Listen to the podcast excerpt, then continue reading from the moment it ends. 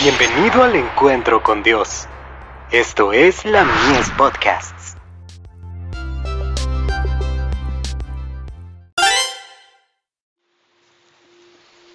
Recibiréis poder. Dios elige y prepara a todos. Así dijo Jehová, no se alabe el sabio en su sabiduría, ni en su valentía se alabe el valiente, ni el rico se alabe en sus riquezas, mas alábese en esto el que se hubiere de alabar en entenderme y conocerme, que yo soy Jehová, que hago misericordia, juicio y justicia en la tierra. Porque estas cosas quiero, dice Jehová. Jeremías capítulo 9 versos 23 y 24. El Señor obra a su manera para no dar lugar ni al ensalzamiento ni al orgullo del hombre que tiene la tendencia a atribuirse la gloria de sus logros.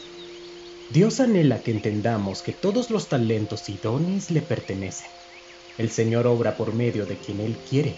Toma a los que serán sus mensajeros y no los consulta acerca de sus preferencias respecto a la clase de persona y al modo en que les gustaría recibir el mensaje de Dios.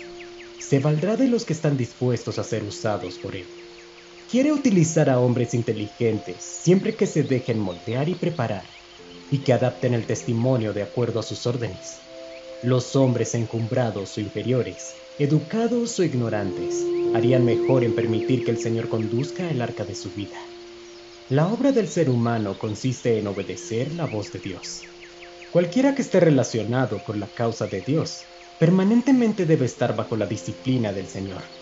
Así dijo Jehová, no se alabe el sabio en su sabiduría, ni en su valentía se alabe el valiente, ni el rico se alabe en sus riquezas, mas alabes en esto el que se hubiere de alabar, en entenderme y conocerme que yo soy Jehová, que hago misericordia, juicio y justicia en la tierra.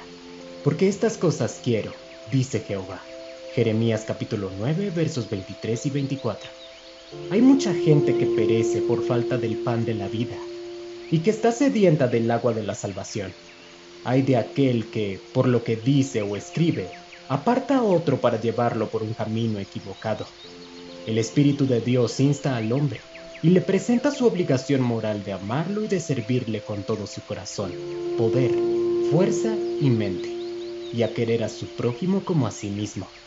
El Espíritu Santo actúa sobre el yo para que sea consciente del poder de Dios, a fin de despertar cada facultad espiritual para una acción concertada. The Review and Herald, 12 de mayo de 1896.